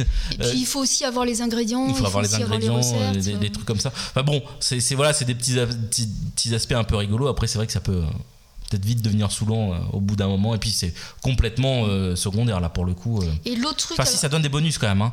Ça donne des bonus la cuisine. Tout est, tout est utile, hein. c'est pour ça que tu peux passer plus de 100 heures dans, dans FF15 euh, en restant quasiment au début du jeu parce qu'il y, a- il y a énormément de choses à faire. Mm. Après, il faut avoir l'envie de le, le faire, la motivation. Oui. Et une autre chose aussi qui m'a qui m'a déçu parce que le système de combat faisait partie des points qui m'avaient qui m'avaient plutôt bien convaincu. Sauf que assez régulièrement, alors je sais pas si tu as eu ce, ce souci-là au stade où tu en es, mais il y a quand même euh, beaucoup de moments où dans les combats, que ce soit à cause de, de la luminosité ou etc., on a vraiment des gros soucis de, de lisibilité, d'action, mais surtout à cause des, des angles de vue en fait de la caméra, euh, qui font que euh, ça gâche complètement le, bah, toute la subtilité que tu peux faire dans le jeu. Tu peux faire des contres, tu peux faire énormément de choses, mais euh, la plupart du temps, ça, ça, ça va vite. Et du coup, si, si t'as pas une vue parfaite sur l'action, tu peux pas, euh, tu peux pas jouer parfaitement. Ouais. Et c'est ça qui est frustrant, c'est Mm. que tu fais énormément d'erreurs parce que tu n'étais pas euh, soit sur le bon ennemi, soit euh, et ça, re- ça revient. Enfin après c'est le jeu qui est pensé comme ça, hein. il est ultra dynamique, euh, ultra rapide, etc. À côté de ça, du coup, des fois tu te dis bon bah tant pis, je vais, je vais, je vais prendre un petit peu de recul sur l'action. Donc tu prends une prise assaut Eclipse, Mm. ça te remet tes MP et Mm. ensuite tu repars un petit peu à l'assaut comme ça. Et, et je trouve que on perd un peu le côté tactique euh, euh, qui était censé être là au départ. Et pourtant j'ai joué en mode en mode stratégique. Alors le mode, stratégique c'est tout simplement une pause active euh, qui te permet en fait de figer l'action. Moi, ça m'a saoulé en fait. hein. Ben, je l'avais désactivé au départ et je l'ai remis. Je l'ai remis déjà pour euh, plus facilement voir les points faibles des ennemis. Oui, ça par contre, oui. Parce que donc tu, tu analyses l'ennemi et tu vois à quoi il est sensible, puisque ton héros dispose de, de minimum 4 armes différentes, plus les magies, etc. Donc effectivement, si tu veux optimiser, il vaut mieux connaître le point faible de l'ennemi euh, et, et utiliser la bonne arme. Le truc, c'est que euh, ça permet aussi de, de bien faire pivoter la caméra, de Mm. bien voir où sont les ennemis, mais ça casse le rythme. Ah bah ouais, parce qu'en fait, c'est automatique en plus. Mm. C'est pas comme si tu appuyais sur un bouton pour mettre la pause. C'est- que dès que tu, tu lâches, enfin, dès que tu ne fais pas d'input, Mm. euh, la pause active se, se met. Et c'est instantané. En fait, c'est surtout ça, moi, qui m'a perturbé au début. C'est que, à la, autant qu'elle soit automatique, pourquoi pas, mais c'est vraiment à, le- à la seconde même où tu lâches l'input. La, pause active vient, c'est pas au bout d'une demi-seconde ou d'une seconde. Donc, du coup, au bout d'un moment, je suis resté en actif. Mais là où je te rejoins, effectivement, c'est, un peu lié à la caméra. Moi, c'est, les problèmes de ciblage, en fait. Euh, au- très souvent, j'ai du mal à cibler le bon ennemi parce qu'il y a des ennemis où que je veux, euh, que, je veux attaquer en priorité ou euh, qui sont déjà un peu affaiblis, que je veux terminer avec euh, un assaut Eclipse pour avoir des PC ou des trucs comme ça. Et c'est vrai que régulièrement j'ai un peu de mal à, cibler le bon ennemi ce qui pas du tout ce qui n'était pas le cas pardon excusez-moi dans les autres FF quoi. Enfin là effectivement c'est ultra dynamique euh, mais euh, des fois c'est un peu brouillon, je, suis d'accord. Sans compter que des fois tu vas tomber sur des ennemis un peu gros qui sont, qui ont, où tu peux cibler plusieurs parties. Ah oui, en plus, oui. Euh, et alors les boss, on va pas trop en parler non plus parce que c'est pareil, on va pas, on veut pas spoiler. Mais grosse déception aussi au niveau des boss puisque c'est les passages. Ah, tu me fais peur. Hein. Ah, mais moi, tu me diras ce que tu en as pensé, mais moi c'est les passages vraiment où tu sens la, la, tension monter, tu sens la musique, tu sens. Enfin, là tu dis oui. Ça les musiques sont bonnes par contre. Et, et, même dans les moments où ça commence à, où tu commences à rentrer dedans, soit la phase de jeu est trop longue, c'est-à-dire que le boss s'éternise mm. et c'est tout le temps le même schéma d'action qui reproduit, soit c'est ultra scripté et c'est ça la plupart du temps, c'est-à-dire que contre les boss, la plupart du temps, bah, tu dois faire tel truc, il y a tel mm. truc qui s'enchaîne, etc. Et euh, les invocations, où là, c'est carrément le. C'est pour moi, ça m'a vraiment scandalisé de voir que tu n'avais aucun, aucune mainmise, aucun contrôle sur les invocations. Tu ne peux, elles sont scriptées elles aussi, c'est-à-dire qu'elles se déclenchent à certains moments, dans certains contextes. Euh, donc la plupart du temps, enfin, tu termines le jeu, tu les as toutes vues une fois, euh, pas plus quoi, quasiment. Enfin, c'est ça. C'est-à-dire que tu peux pas dire, bon là j'ai un ennemi qui est quand même super puissant, parce que ça arrive souvent d'être confronté à un ennemi que t'es pas censé forcément affronter tout de suite, etc. Bon, et, tu ne peux même pas te dire, bon là maintenant je veux lancer euh, telle invocation. Donc, mm. euh, donc c'est frustrant, et c'est d'autant plus frustrant qu'elles sont magnifiques. Euh, en plus. Alors eh, franchement, c'est le, truc. Je crois que c'est le truc qui m'a le plus impressionné dans, le jeu. C'est ces séquences-là qui sont d'ailleurs assez longues, ultra bien mises en scène, enfin magnifiques, mais tu peux pas en profiter autant que tu voudrais quoi. Mm. c'est un peu dommage. C'est un peu bon, bon, après bon moi je vais je vais quand même continuer parce que bon en général les FF je les lâche pas il y a que le 12 que finalement j'ai lâché en cours de route mais bon je pense que je mais c'est vrai que tu m'as de toute façon il faut déjà absolument aller jusqu'au bout pour déjà te faire une idée des deux parties du jeu voir comment toi sachant que dans cette deuxième partie que moi j'attendais pour le scénario, euh, je savais aussi que l'inconvénient, c'est qu'elle est, elle est sur des rails, c'est-à-dire qu'elle est, euh, tout s'enchaîne très vite, tu peux plus vraiment euh, faire ce que tu veux. Toute la liberté que tu avais au début, tu ne l'as plus. Mm. C'est l'inverse de FF13 en fait. FF13 où au début c'était c'était très linéaire et après très ouvert, là c'est très ouvert et très linéaire. donc donc il y a des joueurs et tu en feras peut-être partie qui eux vont regretter complètement la liberté que tu avais au début et voilà. Moi je me c'est pas quelque chose qui m'a plus gêné que ça mais ce qui m'a plus gêné, c'était les phases de jeu qu'on nous imposait qui sont parfois euh, totalement hors sujet. Quoi. Donc, euh, Bon, on verra. Est-ce que je me trompe en disant que Square Enix a annoncé qu'il y a des parties qui manquaient, qui vont ajouter plus tard ou quelque chose comme ça? Alors tu te trompes pas, effectivement, en fait, justement, dans ces... quand, quand je parlais de scénario condensé, c'était aussi ça, c'est que euh, tu as plein de choses qui se passent au niveau narratif et tu as plein de choses qui qui, qui t'échappe en fait. Et tu, tu dis, mais attends, euh, j'ai loupé un truc. Et en fait, il manque vraiment des explications, il manque vraiment des choses à propos de certains personnages. Euh, et, euh, et c'est pour ça qu'ils vont compléter un petit peu les trous manquants, les, les lacunes. tous ces manques, ils en, ils en sont conscients et ils vont, ils vont essayer de combler un petit peu ça. Donc est-ce qu'il est est faut que j'attende avant de le faire pour, pour avoir ben, le, truc complet, sachant que si je le fais, je vais pas le faire une seconde fois. Donc voilà, moi je pense qu'il limite il faudrait, il faudrait attendre parce qu'ils ont annoncé tellement de, tellement de corrections, tellement d'améliorations. Euh, ils, ont aussi parlé de ce fameux chapitre 13, euh, comme quoi ils allaient, ils allaient l'améliorer, ils allaient, euh, ils allaient rajouter tout, enfin, tout ce qui manquait, peut-être pas, mais enfin voilà, ils vont faire en sorte de, de, faire mieux passer la pilule. Et je pense que ouais, il vaut mieux attendre, mais après combien de temps, je sais pas, parce que si tu attends que tous les DLC soient sortis, sachant qu'il y en a un pour chacun des trois personnages audio euh, et, compagnie. Je sais pas combien de temps va falloir attendre, mais euh, ouais, je conseillerais plutôt, euh, comme tu dis, quoi. Si tu comptes le faire qu'une fois. C'est un peu abusé quand même du coup, hein, parce que franchement. Être vraiment conscient des manques qu'il y a et se dire oui oui on va faire. Bon, tu me diras maintenant c'est une démarche qui est pas nouvelle mais mais là c'est euh, enfin vu le temps que tu as attendu le jeu quand même c'est un peu abusé quoi. Euh, ça fait euh, plus de 10 ans qu'on en parle de ce jeu et au final ils le sortent et ils savent qu'il manque des trucs. Ils se disent non non attendez encore un petit peu ça va venir parce que l'annonce est arrivée assez rapidement après la sortie du jeu. C'était pas comme si bon on a vu les retours du joueur on a attendu un peu et puis oui on va vous ajouter des trucs. Non ils savaient Bah oui, c'est ça. Je pense qu'il Ouais. pensait, il pensait pas que les réactions seraient aussi violentes parce que les gens se sont insurgés justement de ça. Enfin, euh, En même temps, c'est normal. Enfin, je veux dire, euh, Ah, encore clair, une fois, ouais. t'attends le jeu pendant. euh, voilà, peut-être qu'ils espéraient que ça passerait un peu plus inaperçu, mais euh, c'était pas le cas, quoi. Bon, Ouais. on passe à The Last Guardian? Allez. Allez. Ah, Je vous laisse parler du coup parce que moi j'y ai pas joué et en plus je compte pas y jouer donc euh, du coup euh, Ah, on a un rebelle euh, qui n'aime pas, euh, non je suis pas fan qui de n'aime pas Ico et Shadow of the Colossus. exactement exactement. Tu en, as, tu en as fait aucun, Sylvain? J'ai si si euh, j'ai joué un peu à Ico.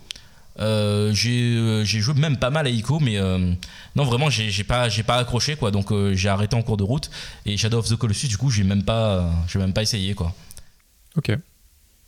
Et toi, ok. JM, euh, tu m'avais dit avoir. Euh, moi j'ai fait les deux, ouais, j'ai fait les deux et Ico m'a énormément plu. J'ai dû le faire 4 ou 5 fois d'affilée quand il est sorti. Et euh, Shadow of the Colossus m'a énormément déçu. Euh, je sais pas si j'étais, c'était pas le bon moment pour le faire, je sais pas. En tout cas, ce qui m'a gêné, c'était la maniabilité. Euh, ça ça m'énervait de galérer comme pas possible à monter ces, ces colosses. Pas au niveau de. Je comprends qu'il y a une difficulté à monter un colosse. Euh, c'est, en gros, c'est l'objet du jeu, quoi. Escalader, euh, c'est difficile pour le héros.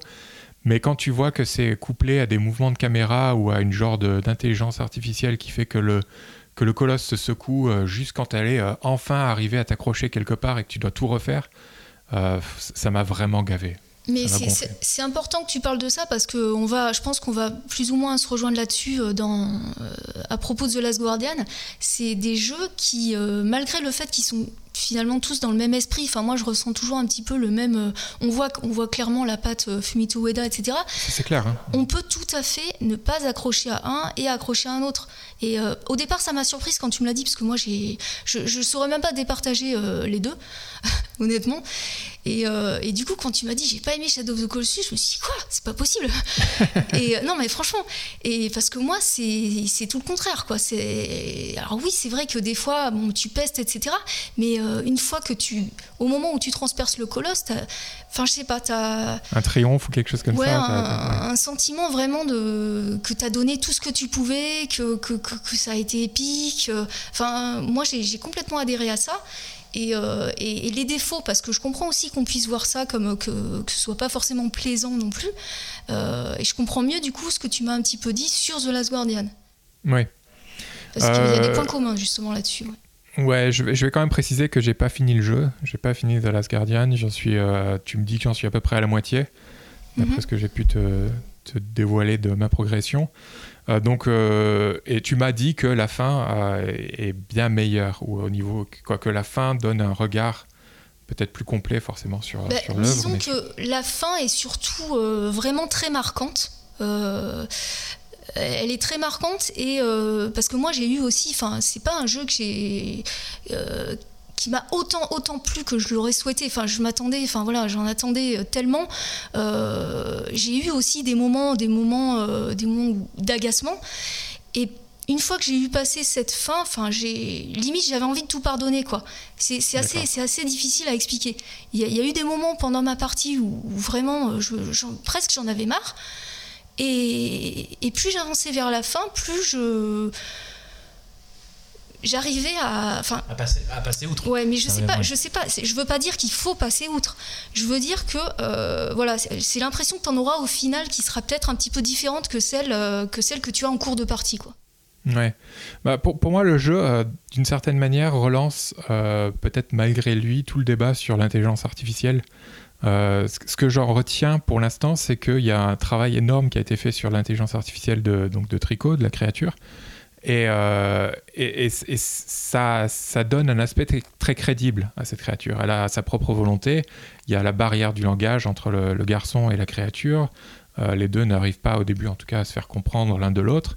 Et il y a tout un genre d'apprivoisement qui se fait à ce niveau-là.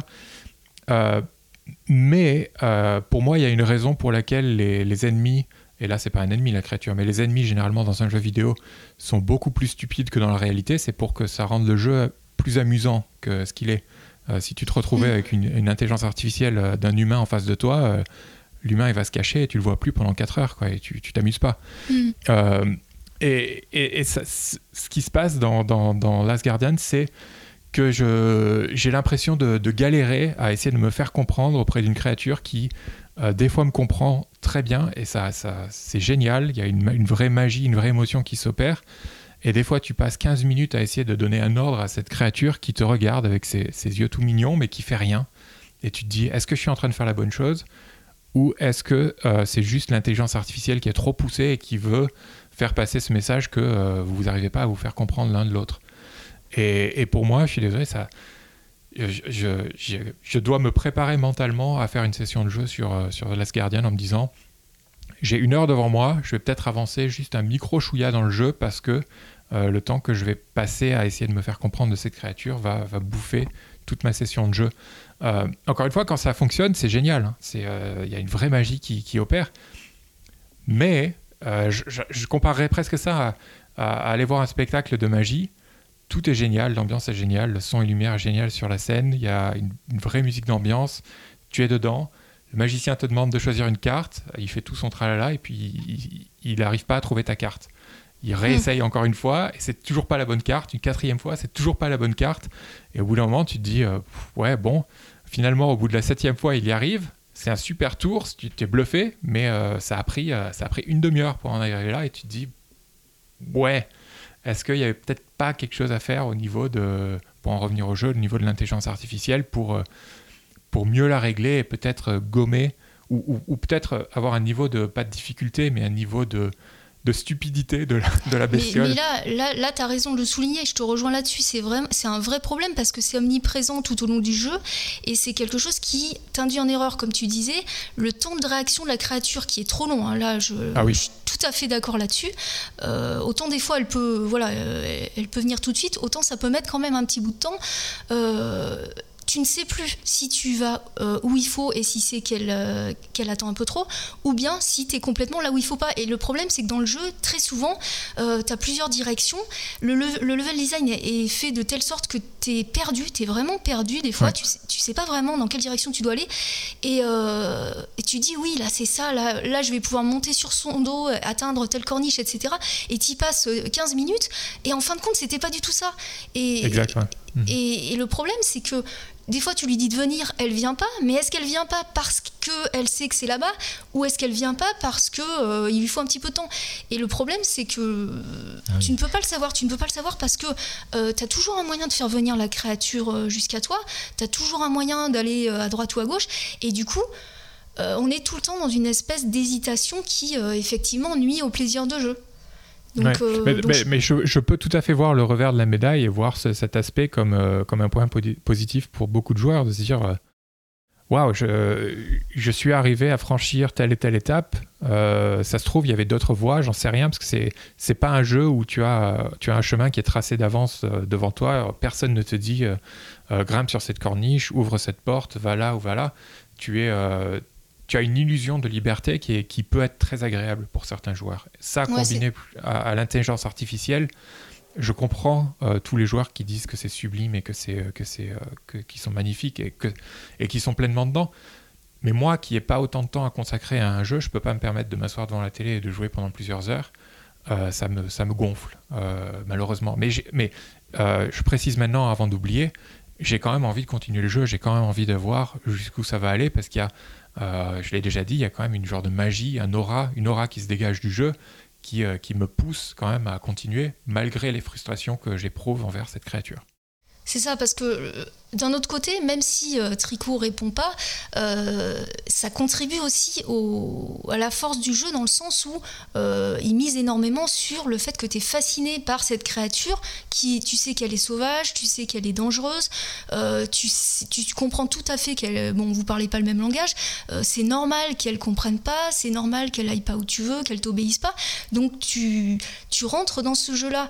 Et pour ça qu'il arrive un moment où je pense qu'ils ont été un peu trop loin. Ils ont été un peu trop loin là-dedans.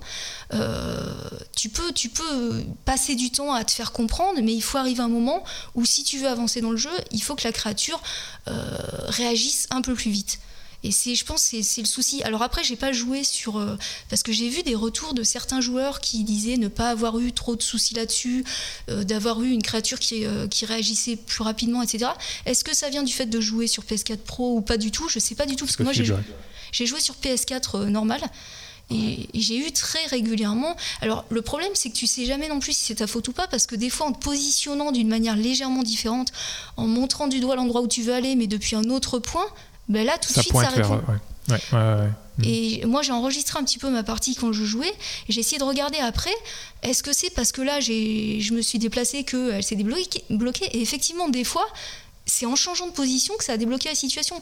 Alors, c'est ça le problème, c'est que c'est jamais le, jeu n'est pas assez clair là-dessus et, euh, et, on perd trop de temps à, à, ne, rien faire quoi. C'est ça le problème. Ouais, ouais, ouais. je, crois que c'était la dernière fois que j'ai joué euh, il y a deux jours. Euh, la créature est donc s'est perchée sur un, pilier et tu es censé grimper sur sa queue qui pend. Et je ne sais pas pourquoi et j'ai pas réussi à comprendre pourquoi et comment l'arrêter, mais à chaque fois que j'essayais de me positionner donc dans son dos pour attraper sa queue, cette créature se tournait vers moi. Et ça, c'était un jeu de chat à la souris. Je tournais autour du, pilier et elle, elle tournait aussi et je n'arrivais jamais à attraper sa queue. Et j'ai pas compris comment lui dire d'arrêter de, se tourner. Et, de, tu, ne l'appelais pas quand tu, quand tu bougeais, tu ne l'appelais pas? Non, je ne l'appelais pas. Et c'était, euh, pour moi, c'était euh, extrêmement frustrant euh, au point où j'ai, j'ai failli arrêter. Et je me suis dit, c'est pas possible, il faut que un, tu, comme tu dis, tu te questionnes toujours est-ce que je fais quelque chose de mal? Est-ce qu'il y a quelque chose qui, qui va pas? J'ai pas compris quelque chose. Et une fois que tu sais que c'est pas toi, que ça vient pas de toi, mais que ça vient de, de, l'intelligence artificielle, euh, tu pestes, tout ça, et tu, mais tu as quand même envie d'aller, plus loin dans le jeu. Et c'est pour ça que, euh, même si je suis très frustré avec le jeu, je, peux le dire que j'aime le jeu. Euh, je ne suis pas dégoûté du jeu non plus, j'ai envie de voir la fin. Je garde pour l'instant une meilleure expérience de Last Guardian de, que de Shadow of the Colossus. Et du coup, c'est vrai que comme tu me disais, euh, le fait que tu n'aies pas adhéré dans Shadow of the Colossus au fait d'escalader les colosses, là, il faut régulièrement escalader notre, euh, notre créature. Euh, on se perd facilement dans les plumes. Oui, ou dans l'entrejambe. Je sais pas pourquoi j'arrive ben, toujours Après, on peut dire, ouais, c'est super bien fait, parce que c'est normal. Si t'es dans l'entrejambe, t'es coincé et tout. Enfin, bon, c'est logique. Il y a toujours un moyen de se dégager. Le problème, c'est que là encore, il y a des soucis de caméra et que là encore, on est souvent dans des endroits un peu exigus qui font que tu vois pas grand chose. Donc, euh, en fait, il y a tellement de, on te met tellement de bâtons dans les roues que ça empêche d'apprécier l'expérience de jeu. Et c'est vraiment dommage parce qu'à côté de ça, tu as, une espèce d'ambiance qui est complètement unique. C'est ça, en fait, moi, que je que je trouve dommage, c'est que je pense qu'il faut, faut le faire deux fois. Enfin, là, je suis en train de le recommencer et je vais beaucoup plus vite. Alors je me dis, euh, il y a quand même, y a quand même moyen de faire en sorte que euh, si tu sais à l'avance où tu dois aller, voilà, euh, Tricot réagit peut-être un peu plus rapidement, etc. Mais je pense que le, premier run que tu fais, il est gâché par ça. Et donc, est-ce qu'il faut le faire deux fois pour réellement apprécier le jeu? Je.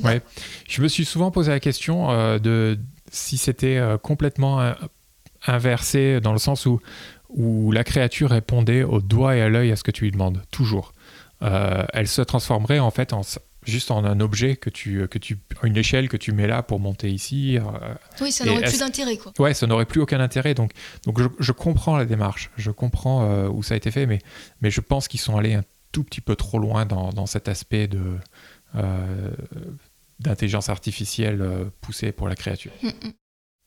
Euh, c'est mon regret. Et comme tu dis, peut-être sur PS4 Pro, ça passe beaucoup mieux, je ne sais pas. C'est ça, il faudrait essayer. Donc. Euh, après, c'est vrai qu'il y a tous ces clins d'œil au précédent jeu. Enfin, c'est quand tu as fait les deux, c'est fascinant. quoi. C'est comme quand on, quand on extrait les pieux, de, les pieux dans le corps de tricot, c'est exactement l'animation inverse de euh, quand tu mettais le pieu dans le colosse.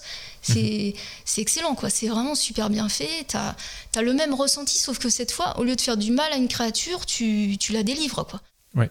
Donc il y a vraiment, moi j'ai, moi j'ai trouvé que l'attachement à Tricot était vraiment, euh, était vraiment bien, bien réalisé dans le sens où plus tu vas avancer vers la fin du jeu, plus la relation entre les deux personnages euh, s'étoffe et plus toi, pareil, tu t'attaches à ta créature. malgré, malgré tout ce qu'elle t'aura fait subir. exactement, exactement. Mais du coup, euh, quelque part, enfin j'espère qu'en fait ça vienne pas de la de PS4 Pro, PS4, le fait qu'il euh, y a certaines personnes qui n'aient pas eu ce souci. Parce que sinon, ça voudrait dire vraiment que c'est un problème du jeu, quoi. C'est un problème purement hardware.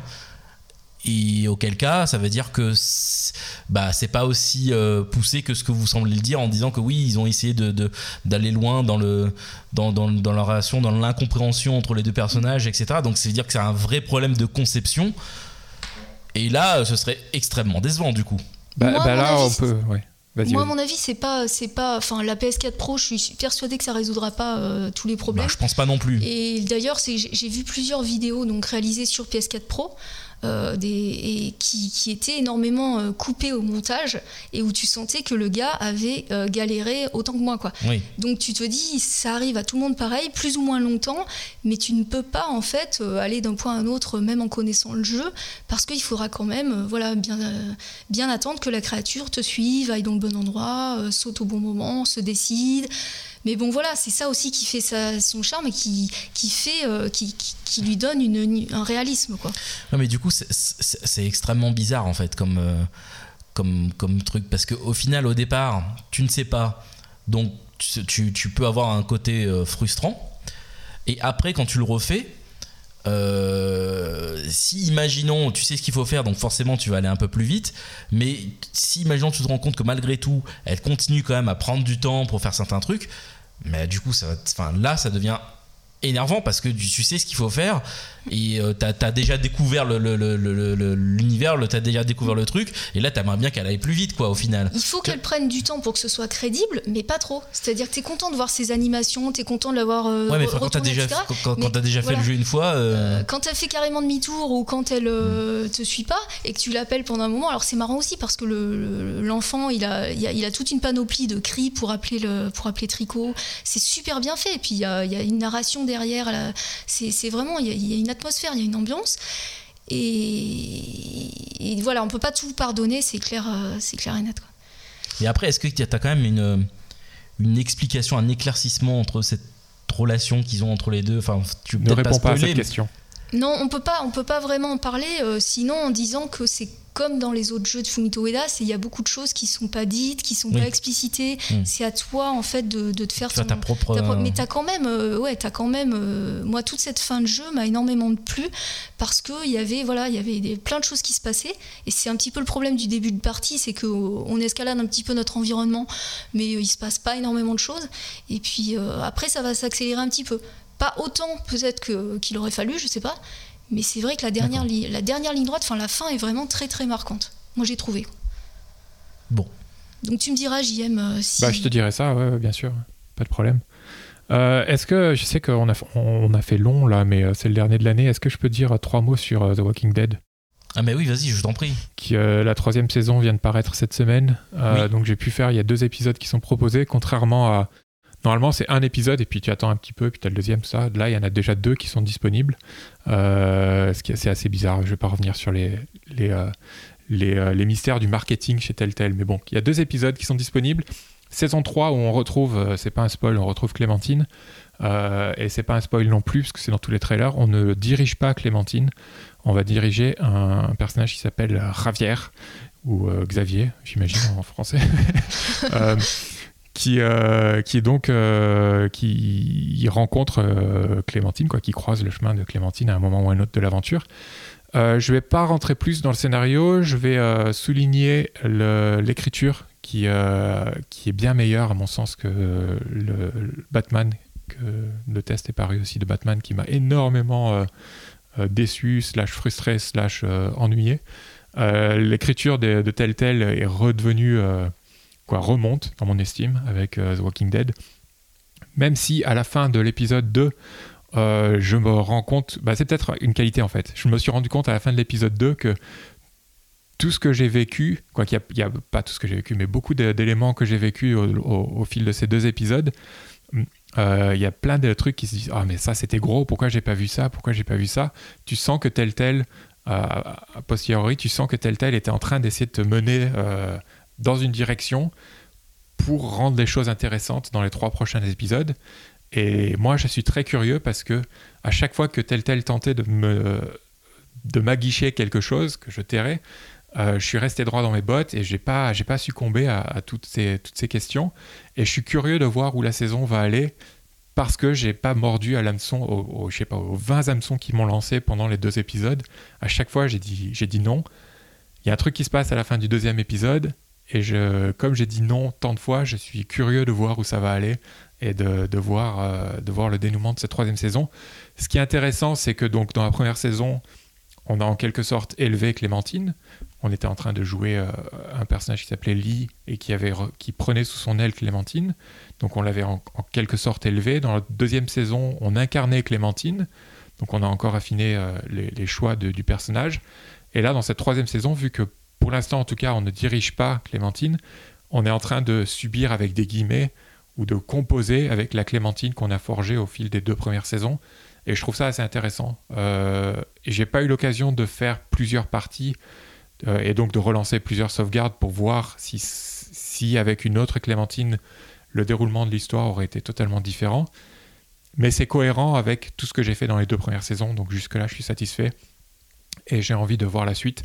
Un petit bémol sur la technique, même si techniquement c'est un peu meilleur que les anciens jeux tels tels. Les animations sont toujours aussi euh, molles. Et j'ai eu euh, un énorme freeze de plus de 10 secondes à un moment et encore un crash sur PS4 qui m'a encore obligé à relancer la, console. Et ça, ça commence à faire euh, lourd. Sur Batman, j'en ai eu 5 durant l'aventure et là, j'en ai eu déjà un dans les deux premiers épisodes de Walking Dead. Donc, euh, je sais pas, je sais pas ce qui se passe avec les jeux Telltale. Jusqu'à présent, c'était pas terrible techniquement, mais ça tenait le coup. Et là, ça, c'est pas terrible techniquement et ça crache. Donc, je sais pas du tout ce qui se passe. Peut-être qu'il me faut la PS4 Pro. Je sais pas. C'est une incitation. C'est un coup une incitation, ouais, je sais pas. Donc, euh, donc voilà, j'ai euh, fait mon tour euh, sur Walking Dead. C'est fou quand même qu'ils sont vraiment capables du meilleur comme du pire Telltale. Hein. Exactement, ouais. ouais. Je pense qu'ils ont multiplié les projets à droite et à gauche, les, contrats, et, et peut-être que l'équipe n'a pas réussi à grandir au niveau humain. peut-être sûrement pour des raisons budgétaires, mais mais quand tu accumules les projets comme ça, tu es, très éparpillé et, ça doit être difficile de se concentrer sur, euh, sur, euh, sur de multiples licences. Parce que des, même si le système de jeu reste euh, le même globalement, hein, grosso modo, d'un jeu à l'autre, les univers sont totalement différents et ça doit quand même être assez ardu de trouver des moyens de surprendre les joueurs au niveau de l'histoire sans, sans, tomber dans les mêmes ficelles. Et pour l'instant, j'ai pas l'impression que Walking Dead repose sur les mêmes ficelles que, ce que j'ai vu dans la saison 1 et 2. Donc euh, pour l'instant, je suis satisfait. Encore une fois, pour l'instant, parce que j'avais aimé le premier épisode de Batman et au final, c'était une saison qui... Euh, j'ai dû vraiment me forcer à la finir. Donc euh, j'espère que je me trompe pas avec Walking Dead saison 3. Ouais, bah moi comme d'hab, enfin tu me diras comme d'hab, j'ai toujours pas fait la saison 2, mais moi j'attends toujours que toute la saison soit sortie pour faire le truc parce que je suis pas très très patient. Moi, je suis un peu comme toi. en général, j'attends que tous les épisodes soient ouais, dispo. Je, je, préfère tout enchaîner. Mais bon, bah, c'est vrai qu'il faut encore que je fasse la 2. Donc, euh. J'aurais, j'aurais volontiers euh, attendu un peu plus, mais euh, je me suis dit que comme on enregistrait le podcast, autant, autant les faire et donner un premier avis dessus. Ouais, t'as bien raison. Donc voilà. Ok, Bon bah très bien, merci, merci à toi JM, merci à toi Valérie pour ce petit tour d'horizon de, de l'année 2016 qui s'achève ma foi. On espère que euh, que pour 2017 euh, on sera euh, tout aussi comblé. Enfin vous, vous avez quand même bien, bien joué quand même. Il hein. y, y, en a qui, y en a qui se sont fait plaisir. Hein. Après tu me diras, moi j'ai voulu en retenir qu'un de chaque. J'aurais pu en parler, en dire plus, mais bon. Bref, je sais pas ce qui va sortir d'ailleurs en début d'année là. S'il y a, des, des, gros jeux là qui vont sortir. Ah il y a, Dragon Quest 8 sur 3DS. Ouais. Exact. Dragon Quest Sérieux 8, 8. Encore un Et eh oui, encore. Encore un. Euh, si, il y a plein de jeux, il y a Persona 5, y a... et puis il y a le prochain Zelda aussi qui va arriver. Ah oui, c'est en mars, c'est encore trop loin. Mars, c'est encore trop loin. En plus, euh, non, je, pense que ça va être une bonne année 2017. Je pense qu'il y aura des bonnes choses qui vont sortir. Ouais. Bah écoute, on verra bien on verra bien. En tout cas, euh, bah, merci encore. Et puis, euh, bah, merci euh, à vous, chers lecteurs, de nous avoir de nous avoir écoutés. On vous souhaite de très très bonnes fêtes de fin d'année, puisque c'est un peu le, moment de vous souhaiter un joyeux Noël et, et une bonne année. bon, c'est un peu en avance, mais bon, c'est pas grave. Ouais, bah, vraiment, euh, sincèrement, du fond du cœur, euh, joyeux Noël à tous. Euh, et, non, non, ça paraît sortez les violons, machin, mais non. Si, sur Extra Life on fait du jeu de société aussi, c'est parce qu'on aime passer du temps avec des personnes. Et donc, je vous souhaite de passer des très bonnes fêtes en compagnie, soit de la famille, soit des amis, soit des deux. En tout cas, en, compagnie des personnes que vous aimez. Joyeux Noël à tous. Ouais, profitez bien, jouez bien pas trop, mais quand même suffisamment. Et puis, euh, et puis on se retrouve, bah, on se retrouve l'année prochaine du coup pour un, un nouveau, euh, un nouveau podcast, un nouveau croix, la croix et le stick. À très bientôt. Ciao, ciao tout le monde. Salut Ciao.